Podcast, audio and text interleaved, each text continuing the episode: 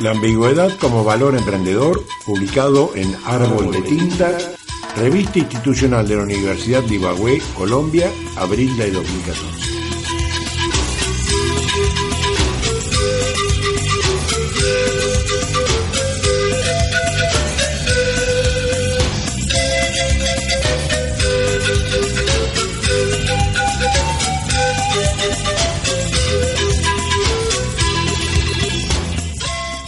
Emprender implica tratar razonablemente con la ambigüedad de los modelos mentales.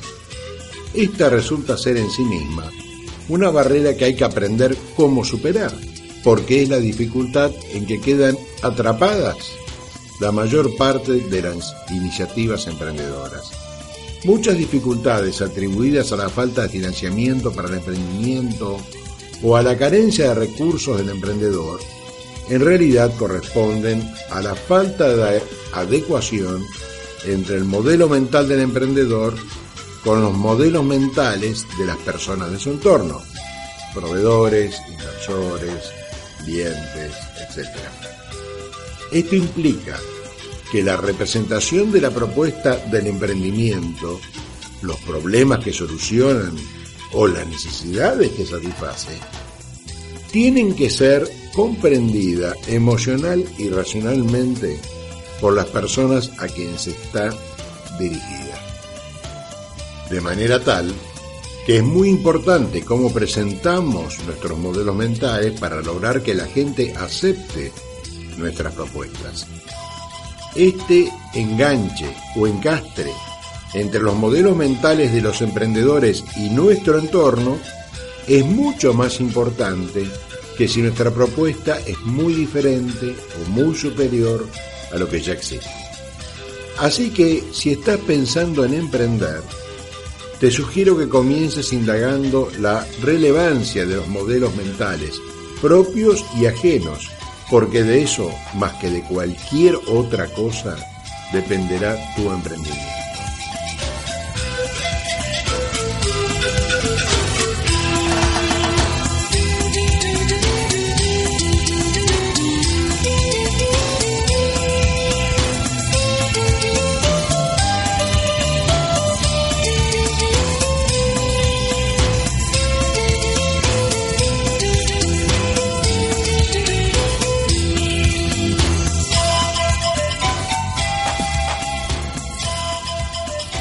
Se entiende por modelo mental la representación intelectual de lo que vemos. Como tal, el modelo mental que nos formamos acerca de un objeto o un proceso incluye valoraciones subjetivas, creencias, prejuicios y supuestos que traducen lo que vemos en un sistema de símbolos que nos permite interpretarlo y, consecuentemente, valorarlo me gusta, me sirve, no me gusta, es caro, lo otro es mejor, esto es superior. Si pretendemos impactar favorablemente en alguien para que nos compre lo que le ofrecemos, primero tenemos que ayudarle a construir su propio modelo mental favorable, es decir, que no deje lugar a ambigüedades, que le ofrecemos algo que no le servirá o será inferior a otras cosas similares que podría conseguir. Simple. Sí y no. Porque comunicar y enlazar modelos mentales entre sí no es una acción de marketing. La mayoría de las veces los emprendedores resaltamos las bondades de lo que proponemos como si sus atributos fueran lo que va a persuadir a nuestro potencial cliente cuando, en realidad, lo que ocurre es que todos los clientes solo perciben lo que creen que la cosa es y no lo que la cosa es. Esto lleva a la segunda cuestión. ¿Es un modelo mental el resultado de una estrategia de marketing?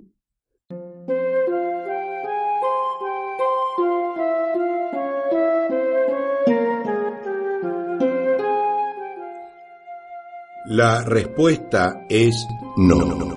Y aquí radica la primera ambigüedad, madre de todas las ambigüedades la confusión entre modelo mental con modelo conceptual.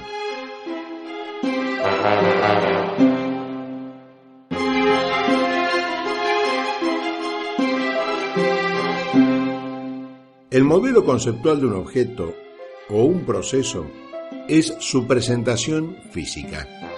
El televisor marca X con pantalla Smart LED de 40 pulgadas, Full HD resolución 1920 x 1080 píxeles, 3D, contraste dinámico 500.000 a 1, cuatro entradas HDMI, una entrada para videocomponente, una entrada para ordenador, mientras que el modelo mental es el significado intelectual y la valoración emocional del televisor marca X. Esto es lo que necesito para disfrutar viendo la TV en gran calidad e interactuar con mis amigos en las redes sociales al mismo tiempo que me apoltrono en el sofá del salón de mi casa disfrutando crocantes palomitas de maíz con una cerveza bien helada. Presentar al emprendimiento solo por su modelo conceptual es una parte incompleta del negocio si no enlaza con el modelo mental del cliente. Porque los clientes no solo ven las partes visibles del producto o del servicio que se les ofrece, sino que también estructuran un pensamiento donde intervienen sus propias conjeturas de lo que ocurre atrás de la escena, de lo que se les presenta ante sus ojos y lo interpretan de acuerdo a esa representación y no de lo que simplemente es.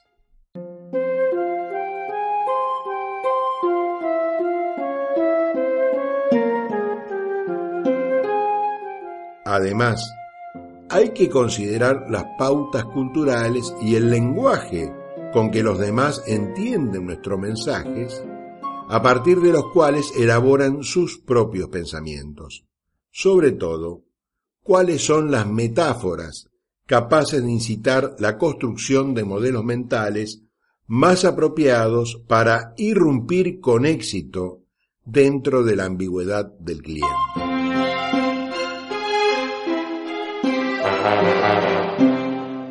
Entonces, ir de cara a los clientes o los proveedores e incluso a los inversores, resaltando las características y las utilidades de lo que les ofrecemos, resulta ser una estrategia de marketing que puede dar lugar a una ambigua relación entre el valor propuesto y el valor percibido.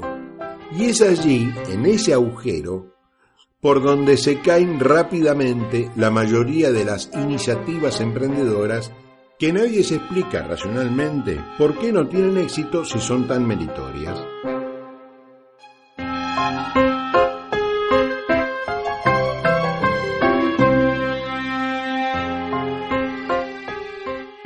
La clave para controlar la ambigüedad de las personas de nuestro entorno parece estar en que sepamos presentar buenas metáforas que faciliten la construcción del valor percibido de lo que les ofrecemos.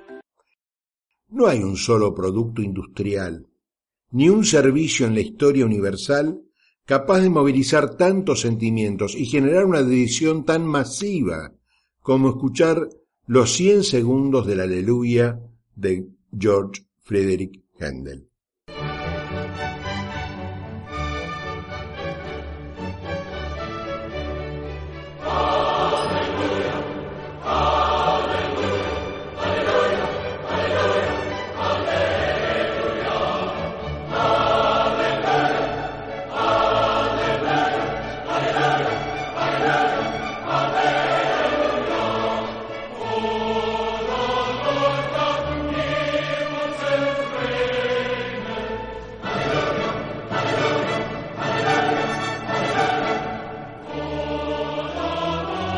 General, el arte e incluso la investigación científica constituyen buenos ejemplos sobre la significación de los modelos mentales.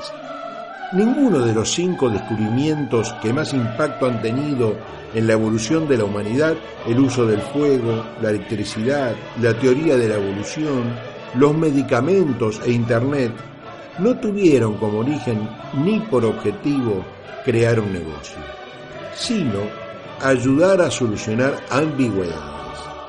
Esto es, tensiones no resueltas.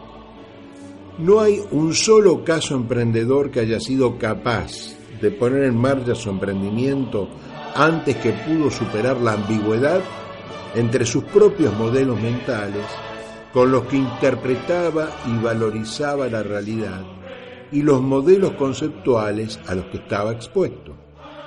Esos huecos son los que desde siempre dan lugar al espíritu emprendedor, porque las contradicciones entre el concepto del valor ofrecido y el valor subjetivamente percibido es lo que hace viable descubrir una oportunidad, irrumpir con una innovación y crear un nuevo modelo mental.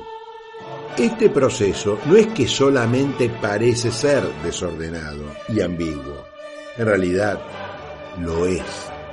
Antes de cualquier creación de un producto, un servicio y un negocio a partir de ello, el emprendedor experimenta un estado de desorden, de incomodidad o inconformidad en su mente que en algún momento, algunas veces, catalizan en un proceso intuitivo por el que se genera una o varias ideas que construyen el modelo conceptual del emprendimiento, que nunca dejará de estar representado por un modelo mental, que va a tener que saber encajar en los modelos mentales de sus potenciales clientes.